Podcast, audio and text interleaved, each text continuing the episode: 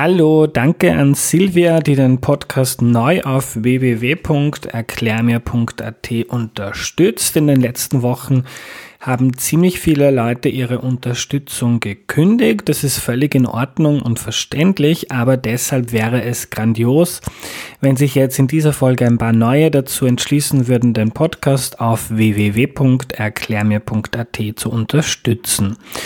Zu Beginn noch ein Hinweis. Erklär mir die Welt gibt's jetzt auch auf YouTube, damit mehr Leute auf den Podcast aufmerksam werden. Die Folgen sind immer automatisch zeitgleich auch dort verfügbar und für den Beginn wäre es große Klasse, wenn ihr den Kanal abonnieren könntet, damit wir den Algorithmus ein bisschen anschieben können. Einfach Erklär mir die Welt auf YouTube eingeben. Danke. Bevor es losgeht, noch eine entgeltliche Einschaltung. Ich weiß nicht, ob ihr den Unterschied zwischen Aspirin plus C und Aspirin Komplex kennt. Ich kannte ihn nicht im Detail, obwohl ich beides schon verwendet habe und habe ihn jetzt nachgeschlagen. Also Aspirin plus C ist schmerzstillend, fiebersenkend und entzündungshemmend und dazu da, die Symptome bei einer Erkältung zu lindern und sie rasch in den Griff zu bekommen. Aspirin Komplex nimmt man dann, wenn man es sich trotz Erkältung und Schnupfen nicht leisten kann, komplett auszufallen und weiter zum Beispiel auf die Kinder aufpassen oder etwas für die Arbeit erledigen muss. Da hilft es, die unangenehmen Erkältungsbeschwerden in den Griff zu bekommen. Und zum Schluss etwas, was ich witzig finde, dass ich das auch mal bei mir im Podcast sagen kann, beziehungsweise muss, weil das muss man, über Wirkung und mögliche unerwünschte Wirkungen informieren Gebrauchsinformation, Arzt oder Apotheker.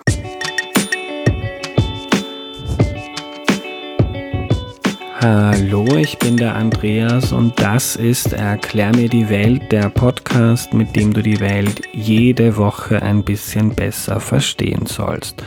Heute geht es ums Kino und wie das funktioniert, erklärt uns Michael Steh. Stehskal.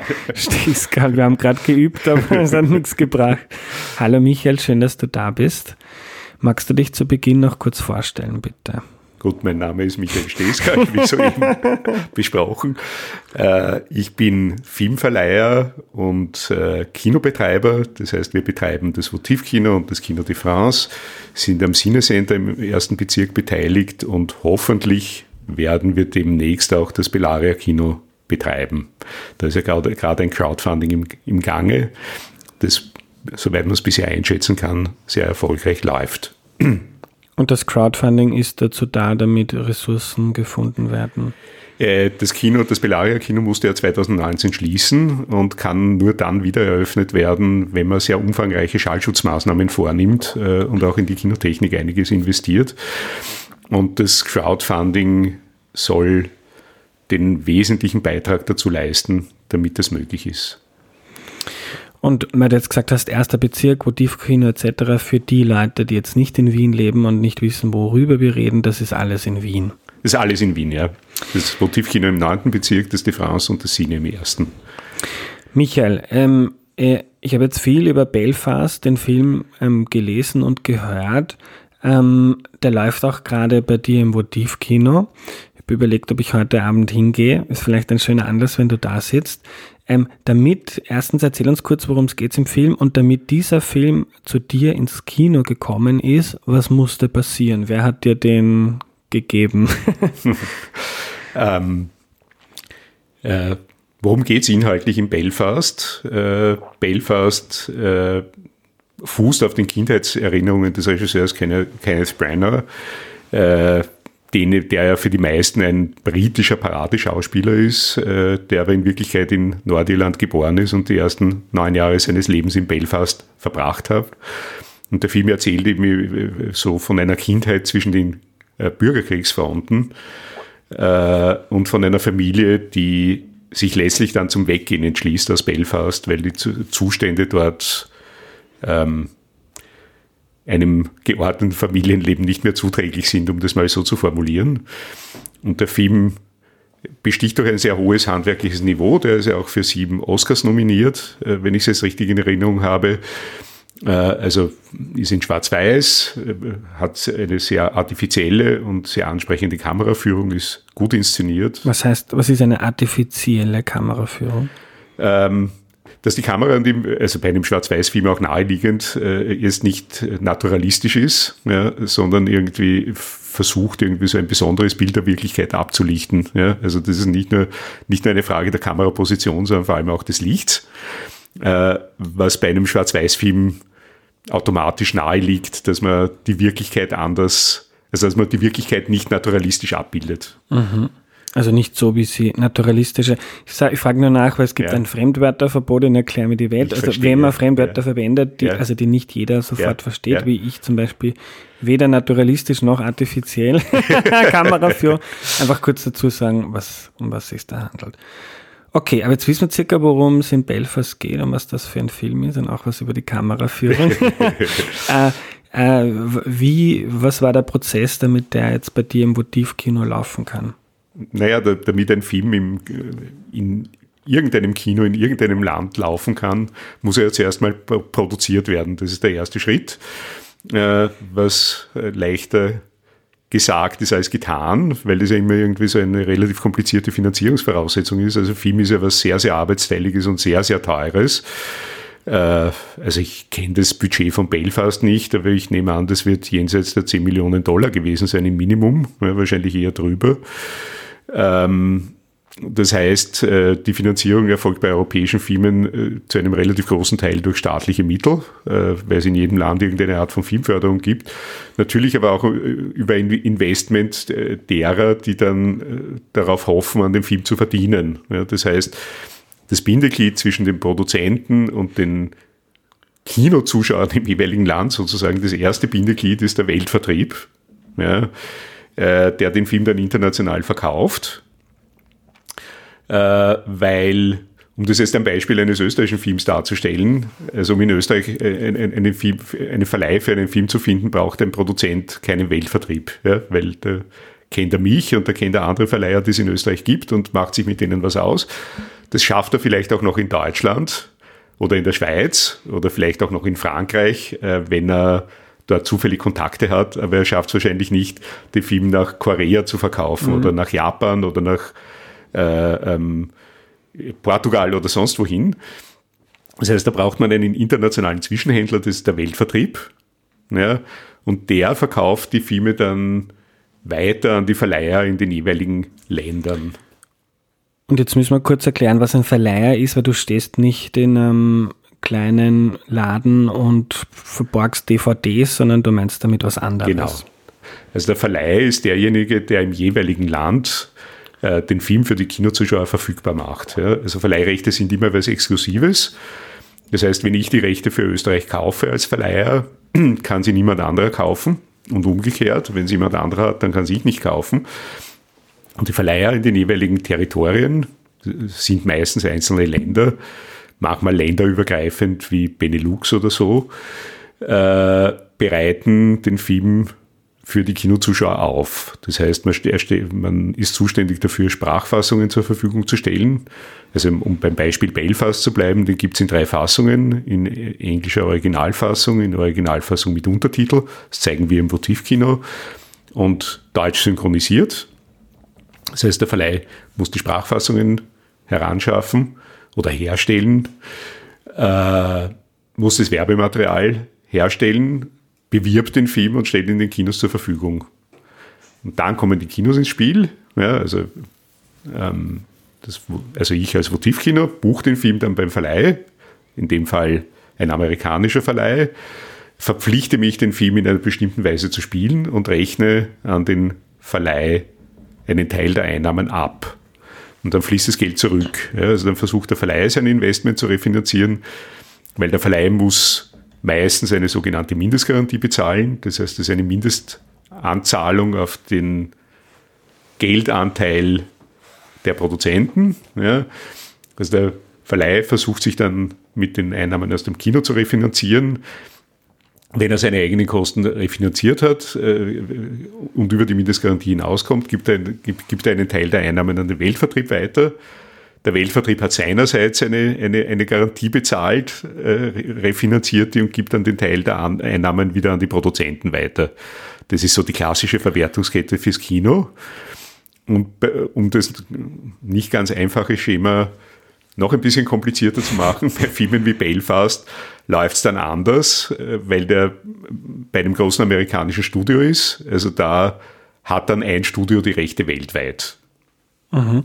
Als um noch Bevor ja. wir jetzt darauf eingehen, was das jetzt dann genau heißt, nochmal um das zu rekapitulieren, weil das jetzt irgendwie um ein paar Ecken war. Also da gibt's äh, ein Studio, das produziert einen Film, dann verkauft man die Rechte an einen Weltvertrieb. Genau. Der zahlt, sagen wir mal, min, er sagt mindestens, du kriegst 10 Millionen Euro dafür, einfach ja, nur als Beispiel. Das ist schon sehr hochgegriffen. Oder also, eine Million, ja, ja, egal, ja. eine Million Euro. Der Weltvertrieb sucht sich dann rund um die Welt Verleiher, denen, die ihm wiederum Geld genau. zahlen. Und der Verleiher, also wenn du, du bist ja sowohl Verleiher als auch Kinobetreiber, also wenn, aber wenn du jetzt nur als Kinobetreiber hergehst, zahlst du dem Verleiher jetzt nicht 100.000 Euro, Nein, sondern er kriegt x Prozent genau, von jedem Ticket ja, zum genau, Beispiel. Genau. Ja. Wie viel Prozent circa ist?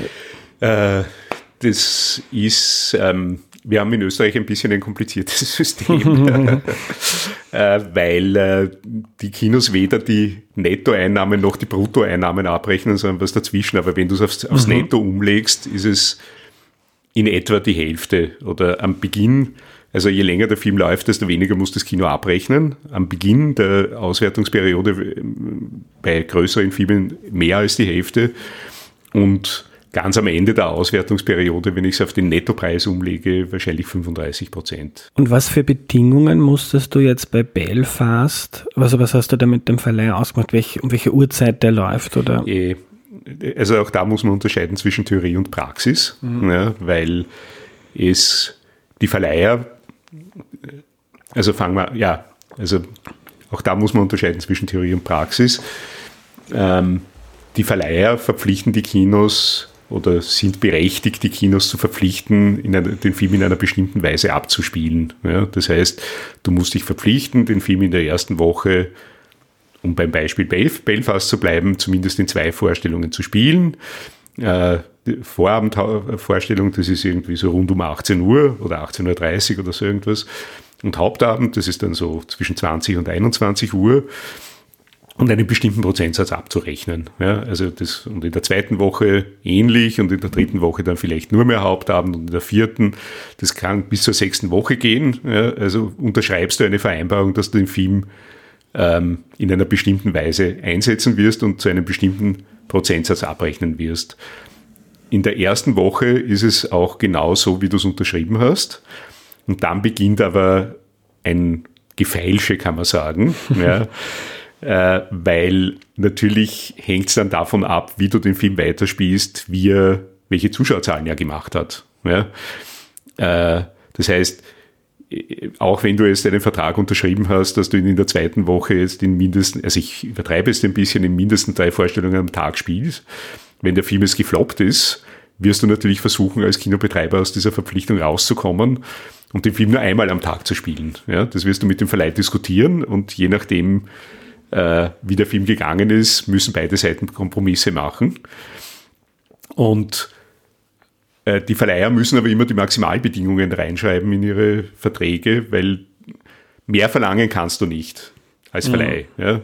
Weniger verlangen kannst du immer, mehr verlangen kannst du nie. Ja. Darum wird immer das Maximum verlangt und nachverhandelt.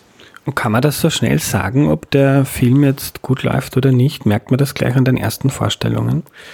Äh, grundsätzlich ja, wobei sich da schon sehr viel verändert hat, weil die Karrieren der Filme äh, sehr viel schwerer voraussagbar sind, als es noch vor fünf oder sechs Jahren war. Ja, also natürlich kannst du am Anfang sehen, ob der Film gut geht oder schlecht geht, aber da gibt es ja große Abstufungen. Ja, also, und früher, wenn ein Film das Startwochenende hinter sich hatte, konnte ich sehr klar sagen, der wird so und so viele Wochen halten, oder relativ klar sagen, der wird so und so viele Wochen bei uns halten wird so und so lang einen größeren Saal brauchen, dann einen kleineren und äh, ich konnte auch ziemlich genau vorhersehen, zu welchen Beginnzeiten man den dann weiterspielt.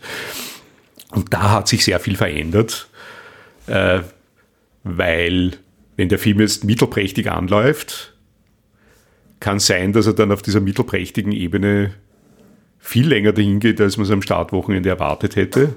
Es kann aber auch sein, dass er, dass er plötzlich abknickt. Oder es kann auch sein, äh, dass er jetzt wirklich eher schlecht beginnt, sich dann aber auf einem bestimmten niedrigen Niveau dann lange Zeit hält. Woran liegt das, dass sich das in den letzten Jahren verändert hat? Dass die Auswertungsmuster sehr viel komplizierter und bunter geworden sind. Und es hat auch mit Corona zu tun, weil das klassische Auswertungsschema für einen Film, der neu anläuft, ist, dass früher ganz selbstverständlich der Film mit zwei oder drei Vorstellungen pro Tag läuft, eingesetzt werden muss von den Kinos und dann auch über einen längeren Zeitraum hinweg nach diesem Vorstellungsschema läuft. Es steigt die Anzahl der Filme jedes Jahr exponentiell an. Also das geht sich gar nicht mehr aus. Es wäre völlig unmöglich, alle Filme so zu spielen. Und äh, von daher werden die Filme inzwischen viel fragmentarischer eingesetzt. Das heißt, manche Filme, die neu anlaufen, werden von vornherein nur mehr in einer Vorstellung pro Tag eingesetzt oder gar nicht mehr täglich. Ja. Dazu kommt, dass durch die Streaming-Dienste sich teilweise auch äh, die Auswertungsmuster dadurch verändert haben, dass manche Filme jetzt nicht mehr diese klassischen Schutzfristen haben, die es früher gab. Das heißt, der Film kommt zuerst im Kino, dann müssen mindestens vier Monate verstreichen, dann kann er auf klassischerweise früher DVD oder jetzt VOD ausgewertet werden sondern teilweise sind diese Schutzfristen viel kürzer. Ja. VOD heißt Video on Video Demand. Video on Demand, das ist Streaming. Netflix zum Beispiel. Ja. Mhm. Äh, jetzt sind diese, diese, diese Schutzfristen viel kürzer. Also ein Teil der Filme kommt dann nach einem Monat raus oder äh, in wenigen Fällen auch gleichzeitig. Ja. Äh, das heißt, die Kinos spielen den aber dann von vornherein auch nur in wenigen Vorstellungen und schauen mal, was passiert. Ja. Äh, und durch Corona hat es noch zusätzlich eine, eine Dynamik bekommen, weil die ähm, Auswertung der Filme ja teilweise unterbrochen war durch Lockdowns. Ja. Also das heißt, man hat einen Film gespielt, dann kam der erste Lockdown, dann waren die Kinos zu, dann haben die Kinos irgendwann wieder aufgesperrt und mhm. haben versucht, den Film weiterzuspielen. Aber natürlich nicht täglich, sondern in ganz bestimmten Vorstellungen, ja, auch um die Menge der Filme dann irgendwie zu bewältigen. Und das hat eine sehr, sehr kompliziertes und so in den Augen der Zuschauer auch ein bisschen unruhiges Patchwork äh, der Kinoprogramme ergeben. Was noch dazu kommt, ist, dass durch die Digitalisierung äh, die wesentlichste Funktion, die die Kinos früher hatten, nämlich Kurator für, für ihr Publikum zu sein, sich äh, verwaschen hat. Weil im analogen Zeitalter äh, Filmkopien relativ viel Geld gekostet haben. Das heißt, es war völlig klar, nicht jedes Kino wird beliefert, aber die, die Kinos, die beliefert werden, müssen sich auch verpflichten, den Film ähm, besser einzusetzen, weil das kann man als, konnte man als Verleih schon verlangen, dass das Kino den Film zumindest so einsetzt, dass die Kosten wieder reinkommen der, der, der Filmkopie. Und im digitalen Zeitalter ist die Herstellung der Filmkopien natürlich nicht mit besonderen Kosten verbunden. Das heißt, ich kann den Kinos auch weniger abverlangen, was aber, was aber auch heißt, dass die Kinos viel mehr Filme spielen, als sie es früher getan haben. Früher musste ich bestimmte Filme auswählen und auf andere Filme verzichten. Jetzt ist meine äh, Aufgabe als Kinobetreiber eher die, äh, die Programm, also sozusagen die, die, die verfügbaren Programmplätze auf die Filme zu verteilen, die bei mir reinpassen. Hm. Und das ist auch so eine Erwartungshaltung, die das Publikum hat. Ne? Also die verlangen dann von uns auch, dass wir mehr oder weniger das ganze anspruchsvolle Programm abbilden, äh, was gar nicht so einfach ist. Und was ist da so deine Strategie? Um, du hast ja einerseits ähm, gesellschaftliche Ideale, andererseits bist du auch ein Geschäftsmann, der ein Kino mit Mitarbeiter bezahlen muss. Und äh, setzt man da dann auf ein paar Blockbuster, wo man sich sicher ist, äh, das bringt mir jetzt die Kohle rein, jetzt kann ich mal ein paar, ähm, äh, also zur Erklärung mal, das Votivkino ist jetzt ähm, kein ähm, Mainstream-Kino, sondern eher so ein, weiß nicht, wie man, vielleicht Früher, ja. die klassische Bezeichnung ist Programmkino. Ich würde sagen Bobo-Kino. Jetzt, jetzt, jetzt, ist es eher Arthouse-Kino, ne? Mhm. Also ja. man spielt ein anspruchsvolles Programm und in, zumindest in Wien und den Landeshauptstädten in Österreich spielt man alle Filme in Originalfassung mit Untertiteln, äh, außer sie sind natürlich deutschsprachig. Mhm. Ähm, und das Programm zeichnet sich eben durch einen inhaltlichen Anspruch aus, den es hat. Ja, aber du, du äh, wann geht ein Film gut oder, oder, oder gibt es diese Aber um die eigentliche Frage ja. zu beantworten, ja, ähm, so wie es im, im, im, im Multiplex-Sektor die Blockbuster gibt, äh, gab es auch immer in, in, in der Programmkinoszene die sogenannten Brotfilme. Ja. äh, also das sind die Filme, die jetzt äh, dann wirklich irgendwie größere Zuschauerzahl versprechen und die man auch wirklich braucht, um über, finanziell über die Runden zu kommen. Und das ist auch deshalb wichtig, weil Zuschauer Zuschauer anziehen. Ja, das heißt, wenn ich einen gut gehenden Film habe, gehen auch die anderen Filme besser, äh, weil ich als Ort attraktiv bin. Ja, und weil Menschen kommen und dann die Trailer von einem anderen Film sehen, äh, das Gefühl haben, äh, das könnten Sie sich vielleicht auch anschauen und äh, Menschen ziehen Menschen an. Ja, also man, man, ist auch darauf angewiesen, äh, äh, dass man eine bestimmte Besucherfrequenz hat, aber natürlich nicht um jeden Preis. Also die oberstes Gebot ist natürlich, es muss inhaltlich einpassen. Äh, da sollte man auch nicht allzu viele Kompromisse machen. Aber natürlich muss man Kompromisse machen, weil ich kann immer nur das spielen, was da ist. Ne? Und manchmal gibt es eben so viele tolle Filme, dass es schwierig ist, die alle unterzubringen. Und dann gibt es wieder Perioden, da ist es sehr viel schwieriger. Und natürlich spielt man dann Filme, die, für die man sich nicht genieren muss, aber die ich äh, zu Zeiten größerer Programmfülle vielleicht nicht gespielt hätte. Mhm. Ja. Also ein Kinoprogramm äh, äh, zu machen ist auch immer die Kunst des Möglichen. Ja. Äh, wann geht ein Film gut? Hast du da so eine Auslastung des Kinosaals im Hinterkopf? Ab wie viel Prozent bist du zufrieden oder wie gehst du da heran? Das hängt ja immer vom Setting ab, auch von der Jahreszeit und von der Gesamtsituation. Ja. Mhm. Also im Sommer äh, legst du die Latte sicher im Hochsommer, legst du die Latte sicher niederer als im Jänner, ne? wenn, wenn, wenn äh, ähm, ähm, äh, die, also der wichtigste Monat wahrscheinlich in der Kinosaison. Äh, und natürlich hängt es auch von den Rahmenbedingungen ab. Ja. Also ist so zu mhm. Corona-Zeiten oder Post-Corona-Zeiten liegt die Latte auch niederer als zu ähm, äh, als vor drei Jahren oder so. Ja. Also, aber grundsätzlich kann man davon ausgehen, also damit ich sage, ein Film läuft wirklich gut, sollte am Samstagabend im Idealfall ausverkauft sein oder zumindest, dass ich sage, der Saal ist zu zwei Drittel voll.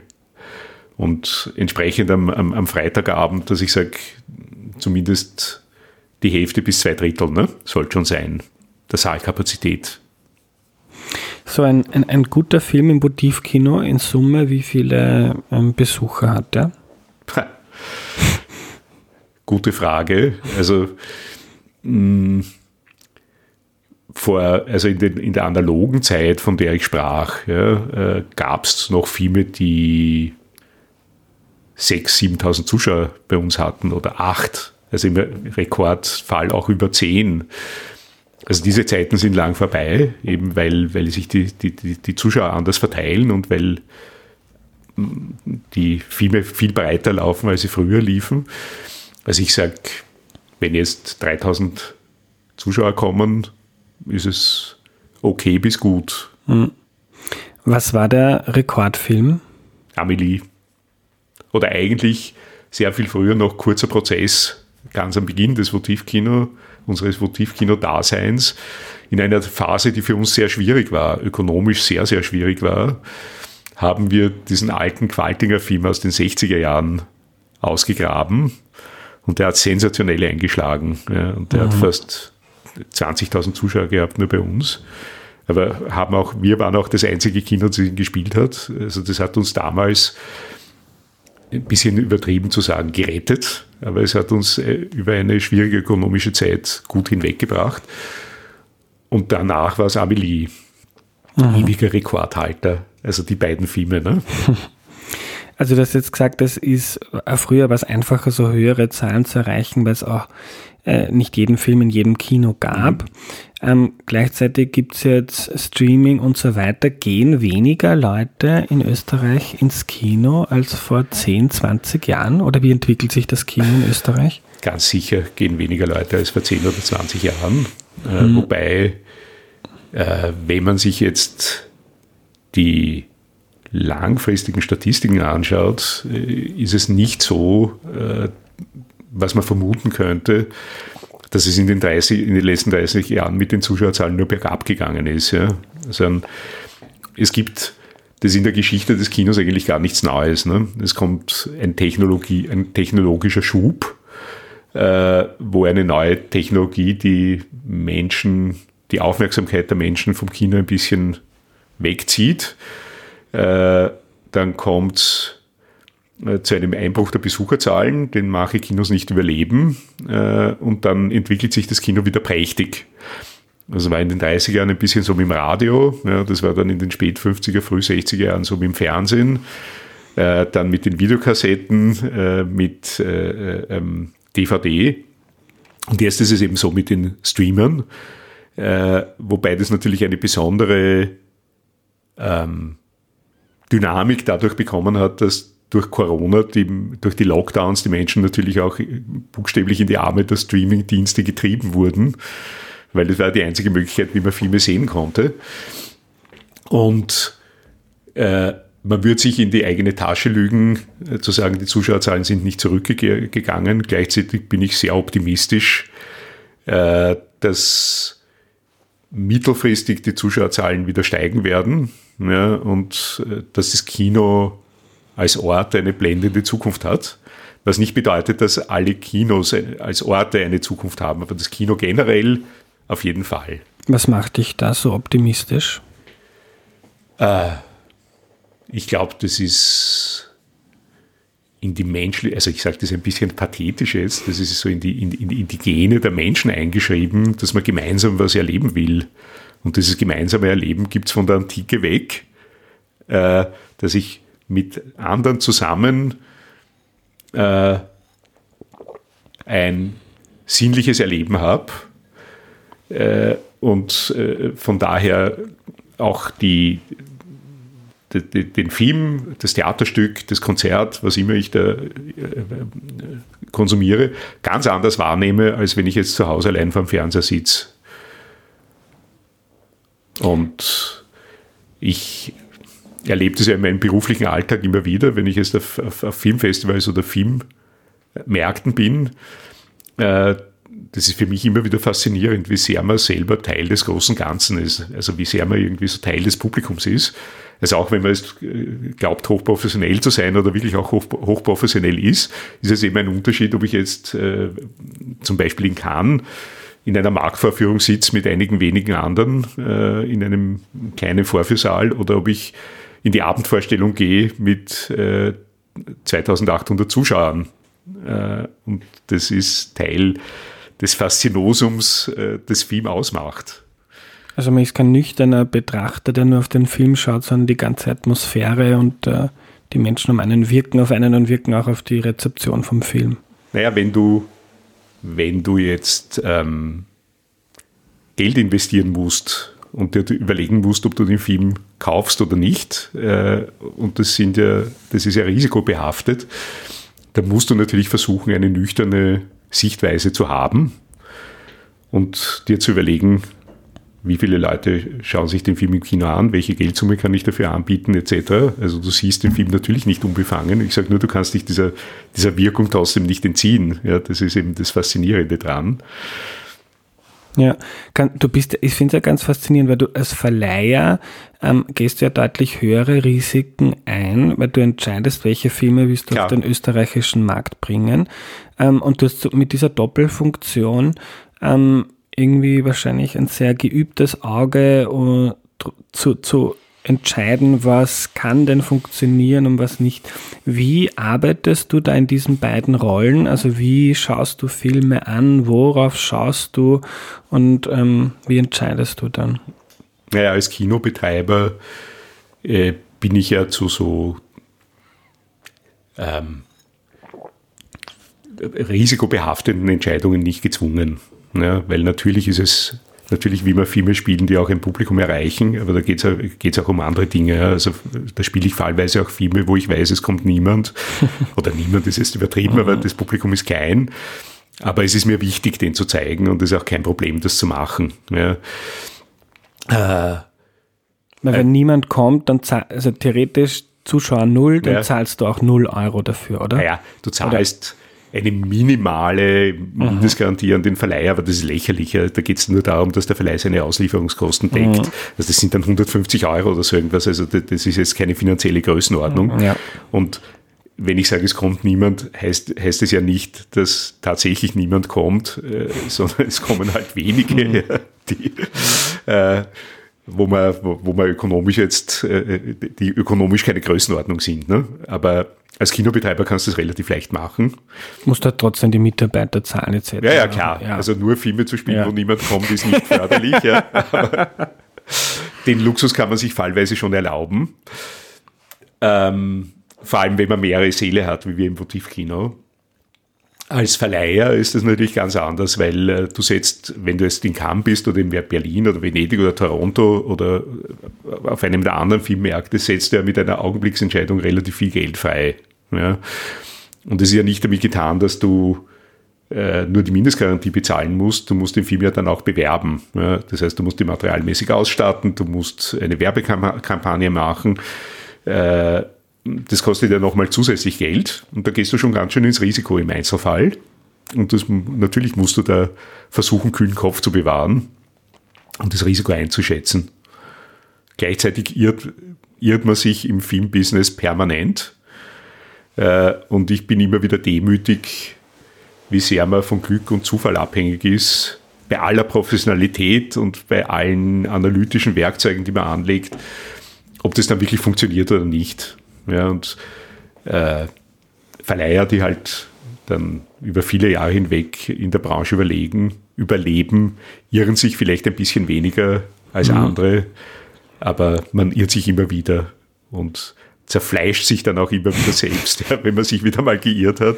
Aber das ist unvermeidbar. Was war so ein Beispiel für ein Irrtum, wo du geglaubt hast, das schlagt jetzt ein und ist nicht Äh. passiert? Oder auch umkehrt? Es gab, naja, spielen wir es halt und dann plötzlich hat es gut funktioniert. Äh, ja, also die, die teuren Fehlschläge verdrängt man lieber. ich muss jetzt nachdenken. Ein Unver also über manche Sachen spricht man auch nicht gern. Ja, also ich muss jetzt über ein unverfängliches Beispiel nachdenken. Ähm, Was könnte da verfänglich sein? Was selber wehtut oder wenn Naja. Menschen beleidigt damit? ist eigentlich eine gute Frage. Ja. Also man, sagen wir mal so, man spricht nicht gerne über Summen, die man bezahlt hat äh, und äh, versucht natürlich irgendwie ähm, jetzt auch die Filme nicht zusätzlich zu beschädigen, indem man sagt, der ist misslungen. Ja, also das finde ich, fände ich dann auch ein bisschen, in, in- also in, in der internen Analyse natürlich oder im direkten Gespräch mit dem Regisseur oder dem Produzenten oder wem immer natürlich, aber so das jetzt vor einem größeren Publikum breit zu treten, das fände ich eigentlich ein bisschen unfair. Aber lass mich noch eine Minute nachdenken und es wird mir was einfallen. Ein gutes Beispiel ist, weil der Film eben nicht misslungen ist, weil, weil das einfach die, die, die falsche Zeit war, wo wir ihn rausgebracht haben. Das war der, und das ist ein Beispiel aus relativ jüngerer Zeit, das war der Film Riders of Justice, ja, den ich wirklich großartig finde und der, der, der irgendwie so eine große Dynamik und, und, und eine, eine originelle Art des Erzählens hat.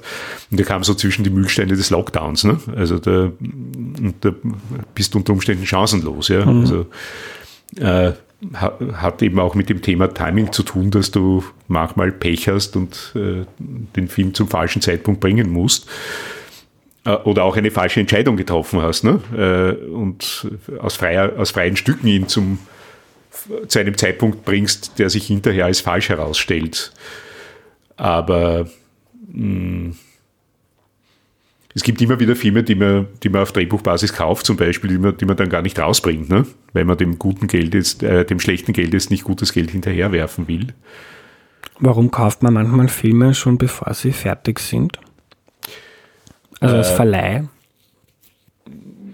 Also je früher du in ein Projekt hineingehst, äh, desto größer ist das Risiko und desto größer ist aber auch die Chance, den Film überhaupt zu bekommen und ihn zu einem Preis zu bekommen, äh, der noch machbar ist. Also um jetzt beim Beispiel Amelie zu bleiben, nie im Leben hätte ich den Film bekommen, wenn ich ihn fertig äh, kaufen hätte wollen. Ja, also wäre überhaupt keine Chance mehr gewesen, den zu bekommen. Ähm, und äh, schon gar nicht zu einem Preis, äh, zu dem ich ihn gekauft habe. Oder sowas wie Slumdog Millionär, auch ein gutes Beispiel. Äh, äh, hätte ich nie im Leben bekommen, wenn man da auf Drehbuchbasis nicht mhm. eingestiegen wäre. Ja. Aber da pflastern eben dann auch viele Leichen den Weg ne, zu Slumdog Millionär. Also wie gesagt, es passiert nicht so selten, dass man Filme auf Drehbuchbasis kauft um teures Geld und dann nur ganz klein rausbringt oder gar nicht rausbringt. Mhm. Und was zahlt man da so circa für einen eher teureren Film, so als Verleiher Mindestgarantie? Ja, es gibt zwei Dinge, über die man nicht spricht. Also das eine ist, nehme ich an, das Sexualleben und das andere sind die Preise, die man bezahlt. Äh, Wir machen bei Erklär mir die Welt beides. Es wird sowohl über Sexualität geredet, als auch zum Beispiel ich kann auf meiner Homepage mein ganzes Einkommen nachlesen. Also bei uns ist volle Transparenz, aber du musst nicht mitmachen. Äh, Nein, aber das geht von, also jetzt durch Corona sind für kleinere Filme die Preise auch gefallen. Ja, also es geht von bis. Ja, also du kannst, mhm. also ich würde mal sagen, von 1000 Euro bis ähm, 300.000 kannst du das schon aufspannen. Ne? Mhm. Und äh, es gibt also das hängt dann vom Film ab natürlich. Ne? Also du, es gibt Filme, die kannst du um 1000 Euro kaufen.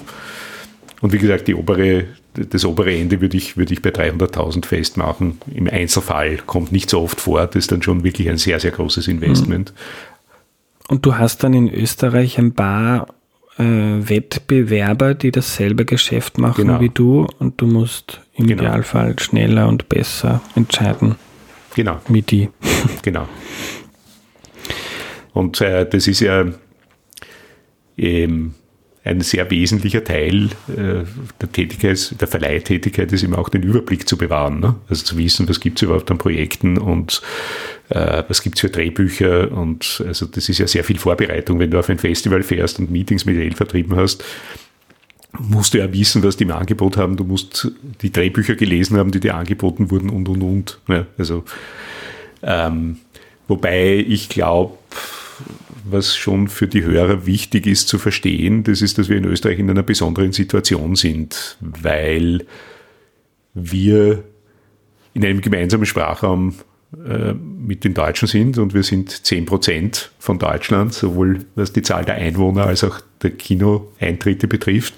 Also bei den Kinoeintritten sind wir ein bisschen besser, da sind wir 11 Prozent oder 12 Prozent. Ähm, das heißt, äh, die meisten großen internationalen Weltvertriebe verkaufen die Filme nicht extra nach Österreich. Die verkaufen sie nach, für, für den ganzen deutschsprachigen Raum. Das ist die sogenannte Dachregion, äh, Deutschland, Österreich, Schweiz oder auch GSE, German Speaking Europe. Äh, und die wollen sich mit einem kleinen Territorium wie Österreich nicht abplagen. Ja? Also die verkaufen das nach Deutschland und Schluss. Und wir kaufen dann Teil, einen größeren Teil unserer Filme von den deutschen Verleihern und gar nicht vom Weltvertrieb. Mhm. Äh, also das ist ein bisschen so eine, fast so eine halbkoloniale, halbkoloniale Abhängigkeit, in, in der wir da von den Deutschen sind. Und also so größere amerikanische Weltvertriebe, die sprechen gar nicht mit uns. Ja? Also die geben uns auch gar nicht die Informationen oder so. Das ist bei den europäischen Weltvertrieben anders. Es passiert aber gar nicht so selten, dass man es zum Beispiel in Cannes tagelang über einen Film verhandelt mit dem Weltvertrieb. Und der sagt dann zum Schluss, sorry, äh, jetzt habe ich es doch den Deutschen gegeben. Und dann fängt man mit dem deutschen Verleih wieder von vorne an und stellt sich hinten an der Matte wieder an. Ja, also das ist manchmal schwer zu verkraften. Und eine weitere Besonderheit des österreichischen Marktes ist, äh, was die Situation der Verleiher sehr schwierig macht, dass die äh, Streaming-Rechte und die Fernsehrechte fast immer beim deutschen Verleih verbleiben. Oder selbst wenn wir in Österreich jetzt direkt vom Weltvertrieb die Rechte kaufen, fast immer nur die Kinorechte kaufen. Und das ist, das macht Österreich irgendwie fast einmalig in der Welt, was die Verleiherszene betrifft, äh, weil es das sonst nirgends gibt, dass Verleiher nur den kompliziertesten und risikobehaftetsten Teil des Geschäfts machen, nämlich das Kino. Und die anderen Bereiche, wo du noch Geld verdienen kannst, auslassen müssen, nämlich äh, äh, alles, was mit, mit, mit äh, Streaming und, und früher auch DVD zu tun hat und auch mit Fernsehen natürlich. Hm. Ähm, jetzt habe ich wahrscheinlich ein sehr spezifisches Problem, aber wenn du vor mir sitzt, dann kann ich das mit dir besprechen. Bei mir ist das immer wieder so, dass ähm, ein, ein interessanter Film, meistens eher Nischen, Nischenfilm, ähm, ich lese drei Jahre später drüber, weil ich nicht mhm. on top bin, was sich da tut. Ja. Denke mal, interessant, den möchte ja. ich, den suche ja. ich dann und ich finde ihn nirgends im Internet. Warum ist das so schwierig? Ich würde dann oft auch, ich, mir ist das wurscht, zeige ich auch 12 Euro wie das Kinoticket mhm. dafür, aber mir wird es oft nicht erlaubt und dann schaut man, vielleicht findet man irgendwo illegal.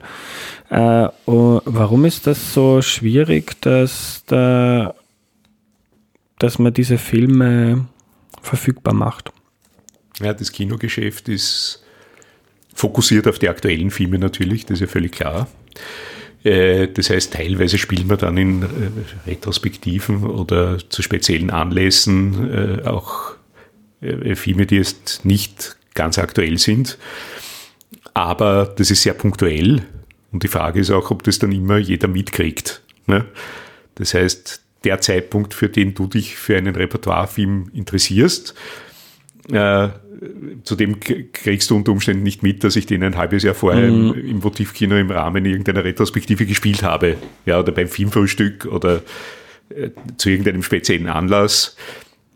Äh, das heißt, das Kino ist ja immer irgendwie, da muss darauf fokussiert sein, äh, zu einem, in einem beschränkten Zeitraum die maximale Aufmerksamkeit für einen Film zu erzeugen. Und damit ist die Aufgabe des Kinos getan. Und alles weitere ist dann sehr punktuell. Ne? Also das sind halt irgendwelche Wiederaufführungen. Äh, und da setzt halt dann äh, die sogenannte Nachverwertung ein. Ne? Also klassischerweise DVD.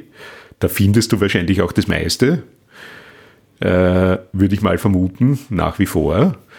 Und ansonsten die, die, die bunte Welt der Streamingdienste. Ne? Und da kannst du natürlich Pech haben. Und mhm. der Film kommt nirgends vor. Oder er kommt bei einem Streamer vor, wo du nicht Abonnent bist, ja, äh, weil kein Mensch abonniert jetzt fünf Streaming-Dienste oder so. Mhm. Ich glaube schon, dass es so Menschen gibt. Aber ja, ja, ja, aber die ja, meisten wenig, werden das ja, nicht machen. Mhm.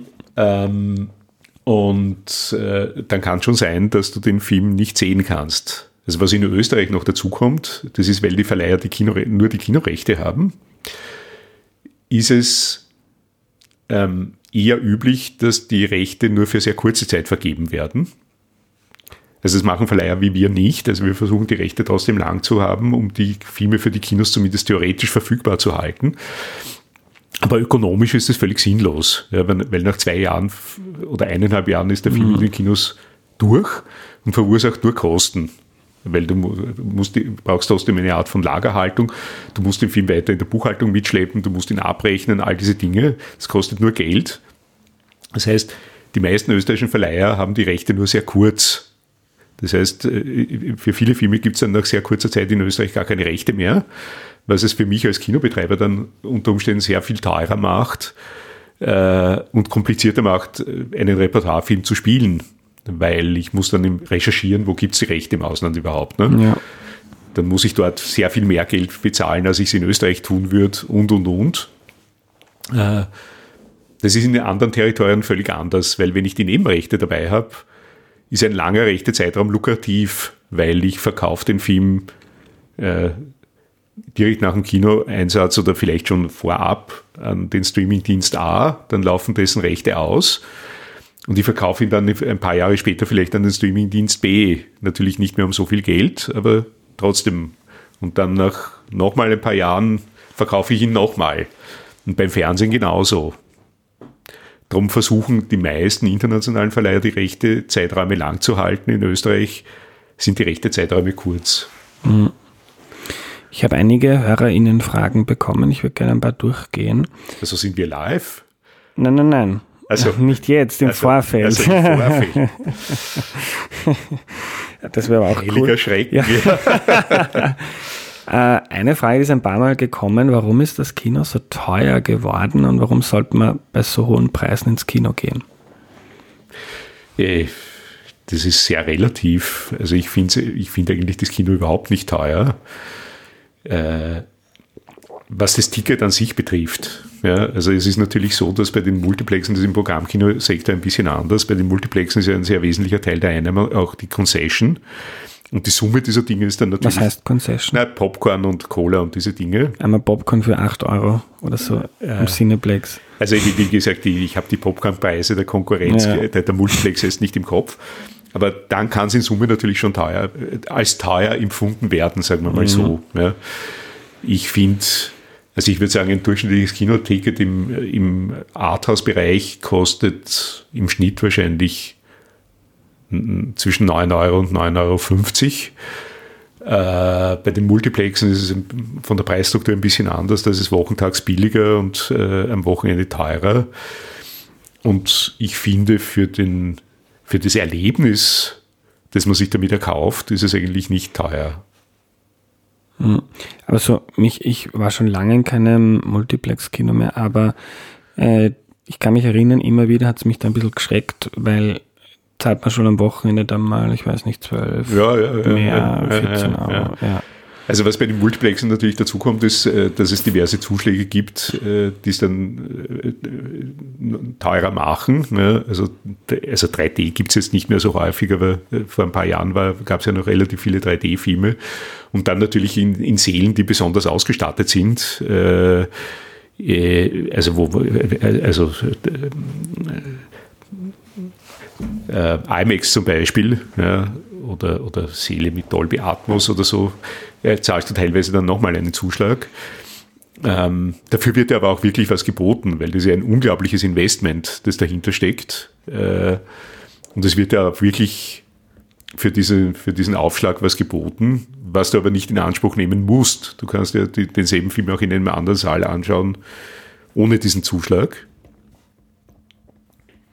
Und das wird, das ist mir eigentlich noch ganz wichtig im Zusammenhang mit dem Kino, also speziell mit den Nicht-Multiplexen, die ja meistens traditionelle Standorte sind, äh, die schon sehr lange Zeit bestehen, meistens im Zentrum der Städte.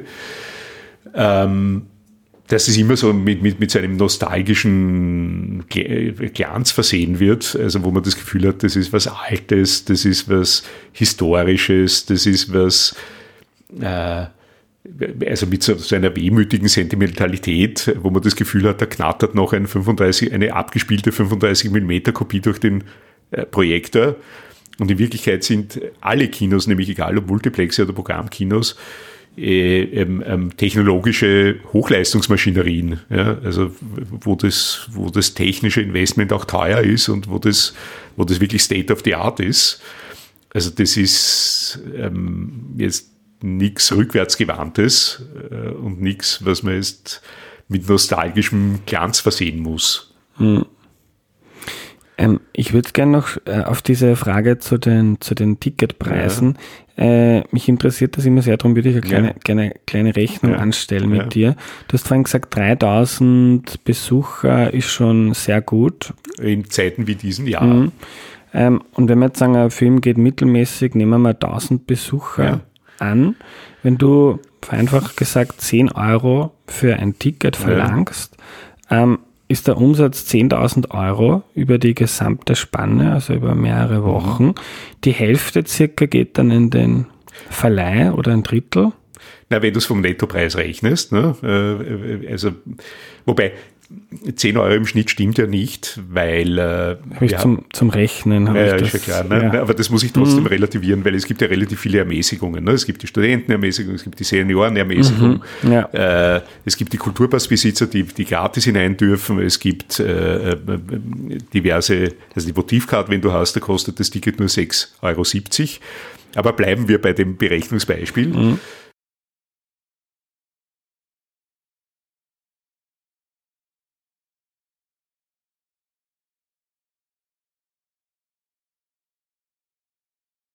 Von den 10.000 Euro gehen 1.300 an den Staat, das ist die Mehrwertsteuer. Dann gehen circa 150 Euro an der AKM, AKM ist die rechte Verwertung. Genau. Ähm, und in der ersten Spielwoche bei einem sehr attraktiven Film, der dann wahrscheinlich aber auch mehr macht als 1000 Zuschauer, ja, gehen wahrscheinlich ähm, 5000 Euro an den Verleih. Also bleiben dann 3700, 3600 so irgendwie beim Kino. Und davon muss man Strom, vielleicht Miete, weiß nicht. Äh, das, das kehrt sich aber dann um. Ne? Also sozusagen, wenn der Film jetzt in der fünften Woche läuft mhm. und noch immer 10.000 Euro äh, Umsatz macht, dann kriegt der Verleih ca. 3.500 Euro und beim Kino verbleibt der Rest, ne? also über 5.000 Euro. Aber wie du richtig sagst, davon musst du die Miete zahlen, äh, ähm, Energiekosten, die natürlich gewaltig sind. Äh, Warum braucht man so viel Strom oder, oder so viel? Naja, muss Strom, so viel heizen. Ne? Strom mhm. ist schon sehr stromintensiv. In geringem Ausmaß heizen natürlich mhm. auch. Äh, ja, die Reinigung musst du zahlen, die Gehälter der Mitarbeiterinnen. Als kein, stelle ich mir als kein übertrieben profitables Geschäft vor. Ähm, sagen wir mal so, äh, wenn du es gut machst, kann und soll auch was übrig bleiben, was allein deshalb notwendig ist, weil du permanent was investieren musst. Ja, also die Kino ist ein permanentes Investment, äh, weil äh, sich die Dinge irgendwie relativ schnell abnutzen. Ne? Also du musst halt irgendwann dann die Stühle erneuern in einem Saal, dann äh, musst du unter Umständen mal im Kassafoyer ausmalen äh, dann äh, machst du im, in einem anderen Teil des Foyers den Fußboden neu, dann machst du im Buffet was, dann ist bei der Lüftung irgendwas zu tauschen. Äh, die, Im digitalen Zeitalter sind die Zyklen natürlich auch kürzer geworden, wo du, wo du bei der Projektion was machen musst. Also nach ein paar Jahren musst du die digitale Projektion tauschen. Du musst in den Ton permanent investieren. Also Kino ist eigentlich ein permanentes Investieren. Also insofern ist auch wichtig, dass was übrig bleibt. Ja. Äh, wie positionierst du, also sprichst du dich ab mit anderen Besitzern von ähnlichen Kinos, zum Beispiel in Wien wäre das das Gartenbau Kino. Ähm, redet man da, wann man welchen Film spielt, damit man sich nicht doppelt? Oder? Ja, schwer möglich, weil die attraktiven Filme wollen alle spielen. Mhm. Das ist ja klar. Ne? Äh, man spricht natürlich miteinander äh, und man spricht so, wie Konkurrenten miteinander halt sprechen. Ne? Mhm. Also man, dort, wo es gemeinsame Interessen gibt, versucht man die auch gemeinsam zu vertreten.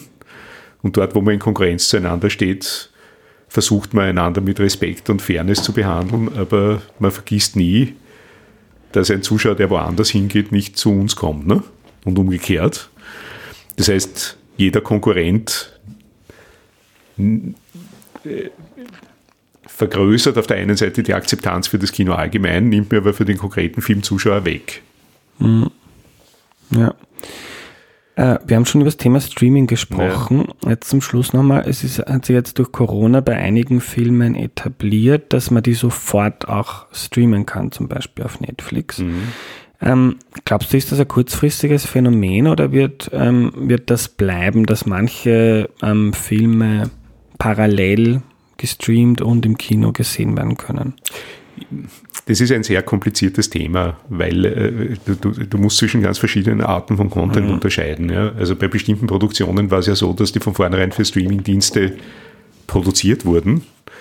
Also bei, bei Paradebeispiel Roma damals, ja, also der den goldenen Löwen in Venedig gewonnen hat und äh, dann auch den Oscar. Der ist von Netflix produziert worden äh, wo eigentlich klar war, der hätte ursprünglich gar nicht ins Kino kommen sollen. Ja, das war dann ein Wunsch des Regisseurs und Netflix hat sich von der Award Season was versprochen etc. etc. War dann ja auch viel Reputation, weil er den Oscar gewonnen hat. Äh, das heißt, das war eigentlich dann eine, eine, eine, eine Leistung, den Film fürs Kino zurückzuerobern sozusagen, ja, weil der hat auch auf die große Leinwand gehört. Ja, wo ich sage, ich als Motivkino wollte den unbedingt, also unbedingt spielen, weil ich finde, das ist ein meisterhafter Film den man auch auf der Leinwand sehen muss, ja, äh, oder wo man einen Mehrwert davon hat, wenn man ihn auf der Leinwand sieht. Äh, das heißt, äh, da war es ja schon toll, dass es überhaupt möglich war. Ja, ähm, und ist natürlich völlig klar, dass wir den auch nicht so eingesetzt haben, als wäre es regulär im Kino gestartet worden. Äh, dann gab es aber auch Fälle, wo amerikanische Studios, das war ja dann auch eine große Diskussion mit äh, speziell deutschen Kinoketten, in Corona-Zeiten halt begonnen haben, die eher eine Branchenregel, dass man sagt, es gibt das sogenannte Fenster, das ist mindestens vier Monate, bevor ein Film woanders rauskommen darf, äh, nachdem er im Kino gelaufen ist, durchbrochen haben. Und Filme dann, die fürs Kino produziert worden sind, äh, gleichzeitig oder zumindest mit ganz geringem zeitlichen Abstand gestreamt haben. Und da ist natürlich was in Bewegung gekommen, was du nicht mehr einfangen kannst. Und das ist sehr janusköpfig, weil dieser Zeitvorsprung, den das Kino hatte, natürlich ein sehr wichtiger Faktor war und ist, dass Leute ins Kino gehen. Gleichzeitig sage ich, erweitert sich auch das Angebot dadurch, dass du eben sowas wie Roma im Kino spielen kannst. Ähm, und ich glaube, das wird noch einige Zeit dauern, bis sich der Markt äh, da neu austariert. Und ich glaube, äh, es wird, in zwei, es wird in Zukunft zwei Arten von Content im Kino geben. So eine Art Premium-Content, wo du weiter die bisherigen, wo weiter die bisherigen Regeln gelten, dass der Film nur im Kino läuft und dann aber auch mit einer bestimmten äh, Menge an täglichen Vorstellungen und über mehrere Wochen hinweg. Äh, und äh, alles das, was man im weitesten Sinn unter Alternative Content jetzt schon zusammenfasst. Mhm. Ja, das umfasst dann äh, einerseits Filme, die halt mit kürzerem Zeitabstand gestreamt werden, aber teilweise auch ganz anderen Content, also Opernvorführungen, Theateraufführungen, alles das, was es jetzt auch schon im Kino gibt, in einzelnen Vorstellungen. Äh, alle möglichen Arten von Musikcontent, äh, Sport, alles Mögliche. Ja. Ähm, und ich glaube, diese, diese, diese Arten von Content, äh, diese beiden Arten von Content wird man in Zukunft wieder trennschärfer auseinandersortieren müssen.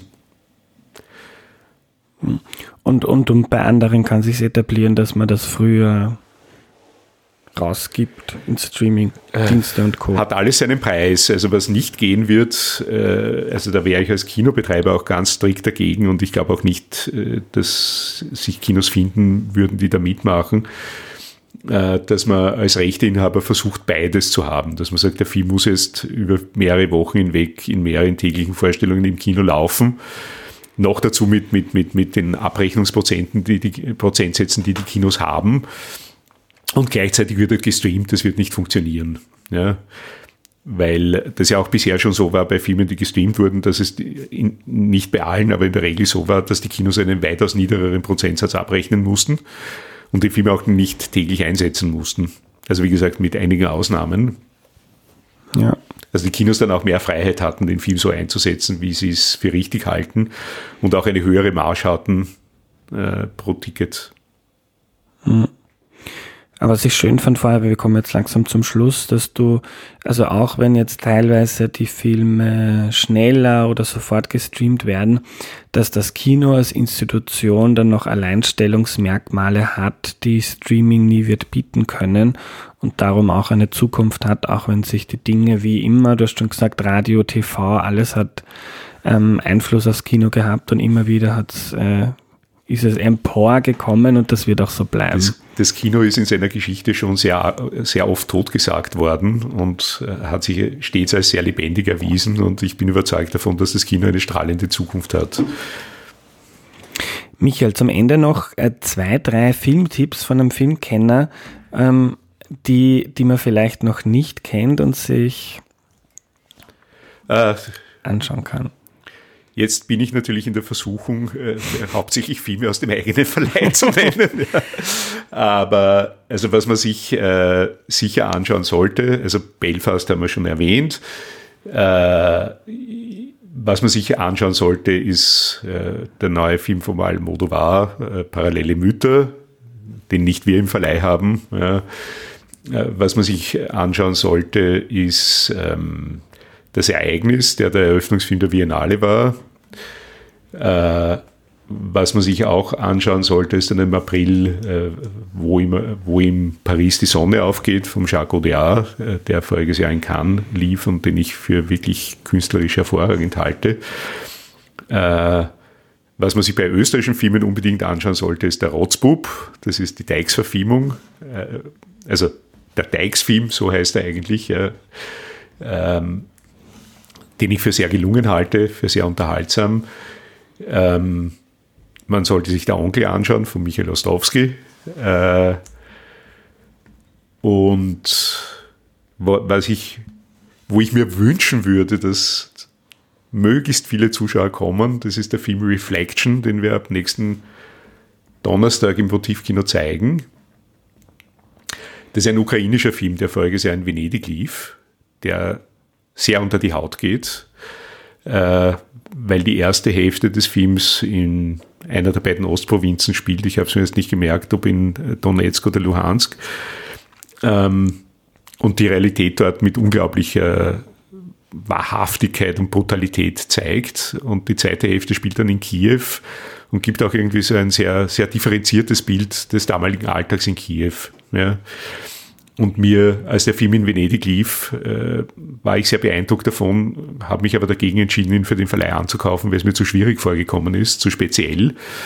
Und jetzt ist es aber ein Film, äh, das, wo ich wirklich mir zutiefst wünsche, dass Menschen kommen und ihn sich anschauen. Ja, also wir werden damit kein Geld verdienen, äh, weil es jetzt relativ kompliziert war, den kurzfristig zu besorgen. Aber mir ist es unglaublich wichtig, den zu zeigen. Hm. Und so kurzfristig, du hast, musst dann einfach mehr Gebühren zahlen oder drum verdient man damit dann? Nein, nein, kurzfristig heißt einfach, ich habe jetzt gar nicht die Möglichkeit, den groß rauszubringen oder zu bewerben oder sonst mm, irgendwas. Ne? Okay, ne? ähm, ja. Und äh, es ist auch völlig klar, dass das jetzt nicht, also ein, eine riesige Zuschauerzahl wird er nicht haben, realistischerweise. Ja? Aber mm. wie gesagt, das ist eine, einer der Filme, wo ich sage, ich will das einfach machen, e, egal wie viele Zuschauerinnen oder Zuschauer da kommen. Aber ich würde mir wünschen, dass viele kommen. Also ich werde kommen, klingt super ja. und vielleicht kommen ja auch ein paar andere Erklär mir die WelthörerInnen. Michael, äh, danke für das tolle Gespräch zum Ende. Gerne noch ein Aufruf ähm, für das Crowdfunding von Bellaria. Ja, das Bellaria-Kino, das wir am Anfang des Gesprächs erwähnt haben, äh, soll ähm, in neuem Glanz wieder auferstehen. Ja, also wäre sehr, sehr wichtig, dass man dann auch äh, am sich am Crowdfunding beteiligt. Also man kann entweder Geld spenden oder man kann auch viele tolle Goodies kaufen, die wir da anbieten auf Startnext. Äh, unter www.belariakino.at findet man alle Details dazu und es wäre toll, wenn es klappen würde. Danke für deine Zeit, Michael. Ich danke für das interessante Gespräch.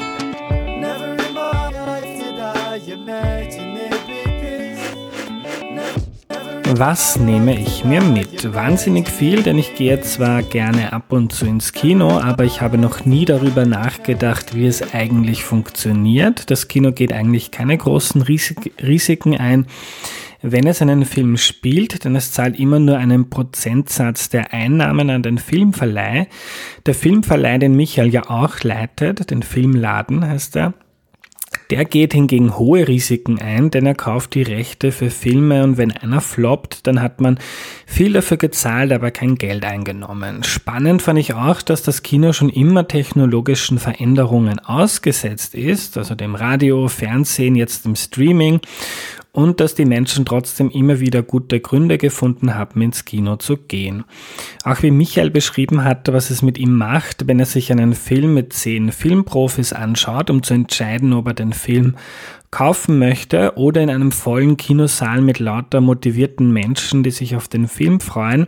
Das fand ich faszinierend, denn wir schauen nicht nur den Film, sondern das ist auch ein soziales Ereignis und so ein Kinosaal kann ganz unterschiedlich eigene Energie entwickeln. Das war's für heute. Wenn du Erklär mir die Welt wichtig findest, unterstütze den Podcast bitte auf www.erklärmir.at. Vielen Dank. Ende noch ein Buchtipp von mir. Ich lese gerade Putins Russland von Angela Stant und es hilft mir sehr, die aktuelle Ukraine-Krise besser zu verstehen. Es wird dazu auch noch eigene Podcast-Folgen geben. Es wird aber noch ein bisschen dauern, weil ich mich da vorher grundlegend einlesen möchte. Nächste Woche geht's ums Blutspenden und wie die Logistik dahinter funktioniert. Auf die Aufnahme freue ich mich schon sehr. Bis dahin eine schöne Zeit, euer Andreas.